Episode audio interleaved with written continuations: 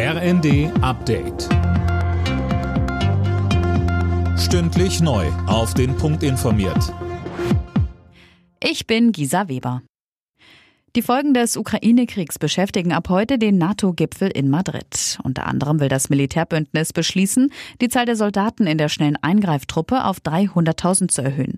Dazu sagte der FDP-Außenexperte Graf Lambsdorff bei NTV. Ich glaube, das ist ein richtiges Zeichen. Ich will das hier deutlich sagen, weil natürlich nach dem Angriff auf die Ukraine niemand mehr sagen kann, dass die Russen nur Drohgebärden machen. Mhm. Gerade die NATO-Verbündeten östlich von uns, in Polen und im Baltikum, in Rumänien und in der Slowakei, die wollen so eine Eingreiftruppe und die brauchen sie auch.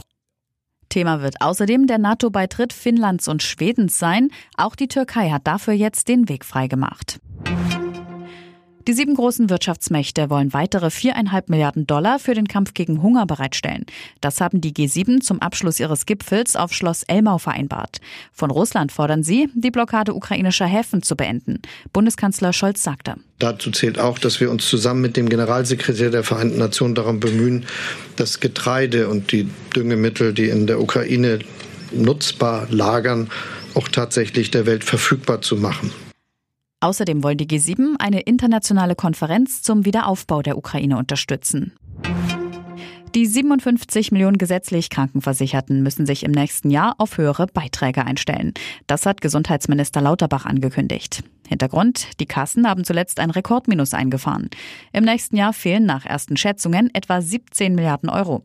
Deshalb sind mehrere Maßnahmen geplant, so Lauterbach. Ein erhöhter Steuerzuschuss in Höhe von zwei Milliarden Euro, ein Bundesdarlehen in der Höhe von einer Milliarde Euro und eine Erhöhung des Zusatzbeitrages von 0,3 Beitragssatzpunkten.